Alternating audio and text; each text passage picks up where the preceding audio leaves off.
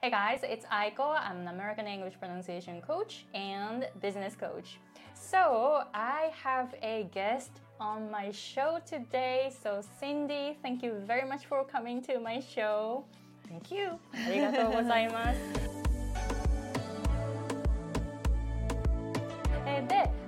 私のそのあのいつものチャンネルというのは英語上級者で大人になってから英語を伸ばしたいという方に発音を教える動画を作ってるんですけれどもでも中にはそのクライアントさんの中にはお子さんに英語を教えていらっしゃるとかそういう方もいらっしゃるんですね。ということで、えーお子さんに英語をこれから教えたいまた教えているという人のためにシンディさんに来ていただきました。でシンディさんはあの子供をお子さんを対象にしていてで英検を特に、えー教えていらっしゃるんですね。なのでその辺のあの子ども教育っていうんですか、えーそういうのを聞いていきたいと思います。えーではあのまずどういう方を対象に教えているかっていうのを教えてもらえますか？はい。だいたい一番小さい子では、えー幼稚園の、えー年長さんぐらいからですね。えー何歳？えっ、とね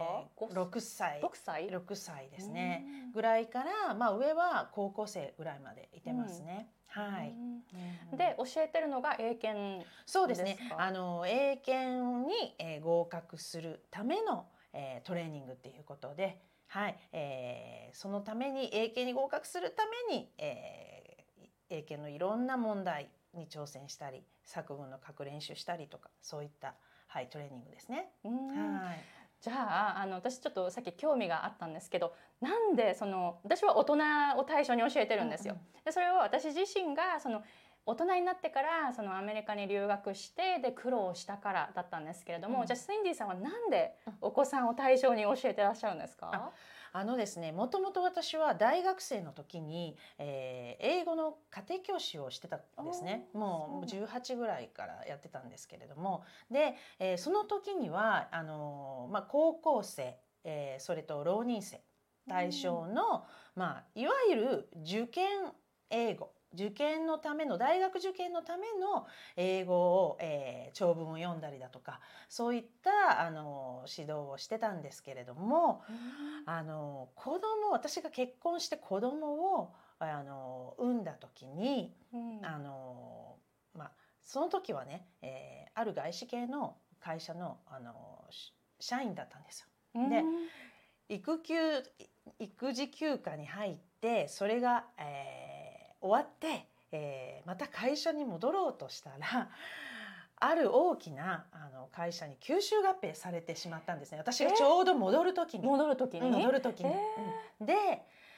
まあ、いわゆる、えーリストラにえ？会ってしまってはい。そうなんだそうなんですよすごいタイミングですね。そうなんですよ。で結構ちょっとあの汚いというか嫌なやり方をされて、まあもうやめるしかないような方向に、うん、あの行ってしまって職をまあなくしたって感じなんですね。うん、でそこからやっぱり、えー子供が2歳になった時にあやっぱりちょっと仕事をしなきゃなっていう状況になってそれでまああのハローワークで、えーいろいろ探したんですけど子供が小さいとやっぱり託児所に預けなきゃいけないじゃないですか。で託児所に預けちゃうと入ってくる収入より託児所が高くなっちゃったりする可能性もあるんですね。でどうしようと思って、うん。でもいろいろ探すと英検を子供幼稚園のインターナショナル幼稚園の、えー子供に英検のトレーニングをする、えーようなその講師外部講師っていう言ってたんですけどの仕事があるというのを見つけたんですよ。であ英語の家庭教師をやってたんでこの英検の講師だったらできるかなって思ったのと、えーインターナショナル幼稚園なんでもしかして子供をちょっと見ててもらえるかなっていう。シンディさんのお子さんそうですそをうです。幼稚園で見てもらって、ああのーまあ幼稚園って言ってもそこは結構ちっちゃい幼稚園入る前の乳児も預かってるようなところだったのでレッスンの間だけでも見てもらえるかなっていう期待をして、えーあの求人を見てあのハローワークの人に勧められてであの採用試験を受けに行ったみたいな。え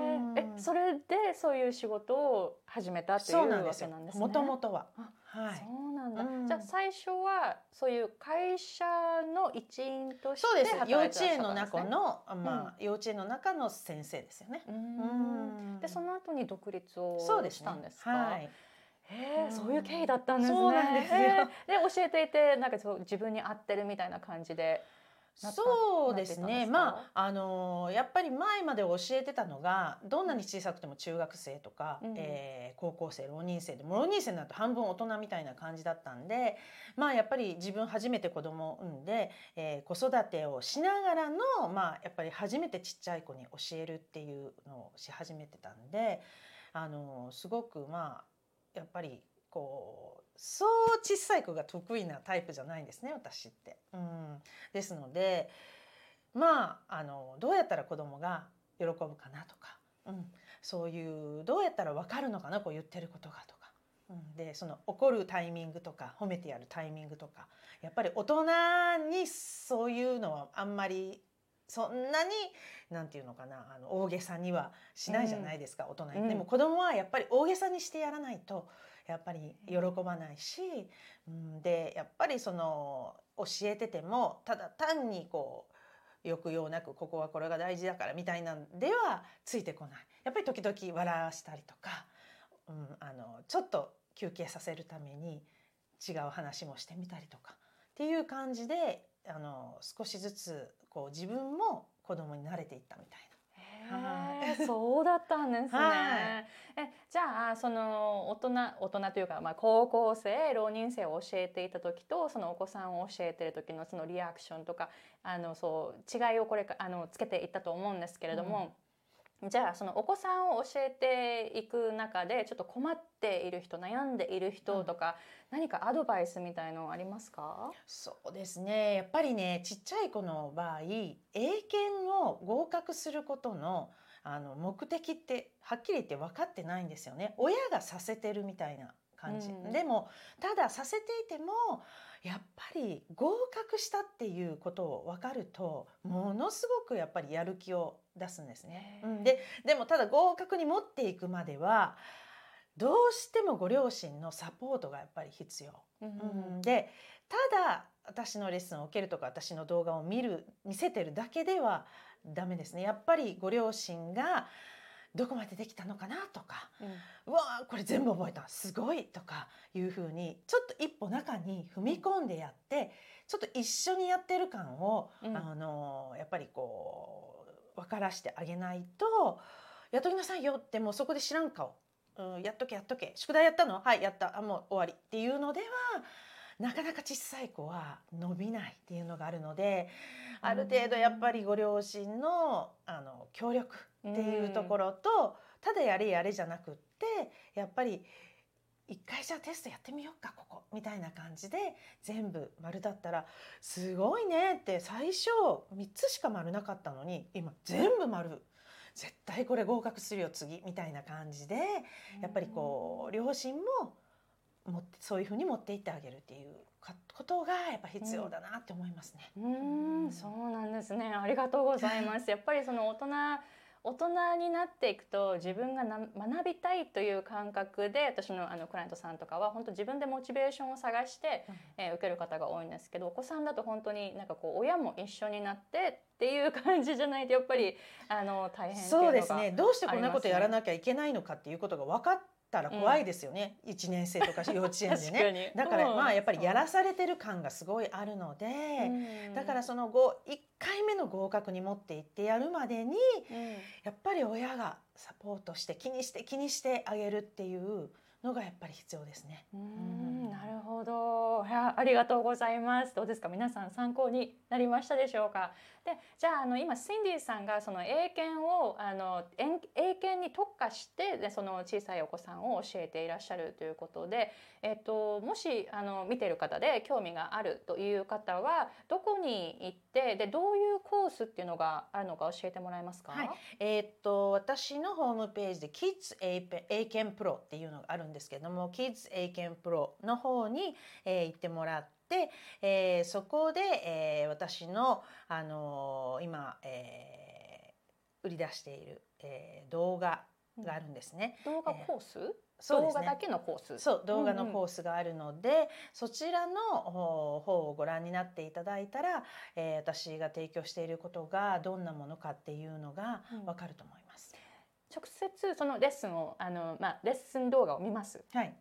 で親もサポートします。でもやっぱりシンディさんのそのサポートが必要っていう場合はオンラインのレッスンとかも予約できるんですか、ねはい、あのオンラインで、えー、うん、やっておりますので、うん、まあ私の動画を、えー、で勉強家庭では私の動画を勉強しつつ、えー、オンラインで私の直接レッスンを受けていただくと両方ダブルで、えー、できるのでまあ動画の内容がより一層やっぱり分かる。で、どういうふうにして動画を使って勉強したらいいのかっていうのをオンラインで全部説明しますので、えー、子どもさんとこういうふうにするのお家で分かるできるっていうことでちゃんと確認してやっていくので、えー、まあやっぱり進むのも、えー、お家で何何らかの形でやる一人でやるよりは随分早く進むようになると思いますね。そうですよね、うん、やっぱプロの方からのサポートが入るとやっぱ違いますよね。はい、それをあの私もコーチングをあの提供していたり私もコーチングを受けたりしてるのでやっぱりプロの方が入ると進み具合が違うっていうのはすごいわかるんですよね。なるほど。分かりました、うん、じゃあ見てる方で、えー、シンディさんのその直接のヘルプサポートが必要な場合はぜひあのウェブサイトの方をチェックしてみてほしいと思います。じゃあ何か最後に一言あのお子さんのその英語教育に力を入れている方で、えー、英検を取ろうというふうに頑張っているお子さんがもし見ているという場合もあると思いますので、うん、何か最後にメッセージありますか？はい。えー、っとですね、えー、英検を子どもさんに合格させたいというご両親っていうのは大体の目的が、えー、中学受験を目の前にして、えー、英検を合格させてそれを受験の時の加点のあの加点してもらいたいからさせてるんだっていう方が多いのででまあ中学受験って言ってもその科目は大体数学算数と国語とあとあるとこは理科とか社会だったりして、えー、まあいろいろ科目も勉強しなきゃいけないので、うん、まあやっぱりねできるだけ早めにあの始められるといいと思います。まあ、えー、そのね子どもさんのあのにもよるんですけどもね、まあ、幼稚園のそうですね年長さんぐらいからまあ1年生ぐらいだと一番ちょっとまあ落ち着いてくる年でもあるので、まあ、1年生ぐらいから始めて、えー、まあ4年生か5年生ぐらいまでですね4年生の終わりか5年生の前半ぐらいまでに目標級を合格してしまう。で、うん、あとはもうちょっと英検は置いといて、まあ、最終的に、えー、追い込むには他の科目を勉強するっていうふうに持っていかれる方が、えー、まあ一番安心できると思うので、えー、できるだけ早めに始められるっていうのをお勧めいたします。ありがとうございます。ありがとうございました。はい、ではぜひ皆さんシンディさんのウェブサイトをチェックしてみてください。じゃあシンディさん今日はいらしてくださってありがとうございます。こちらこそありがとうございました。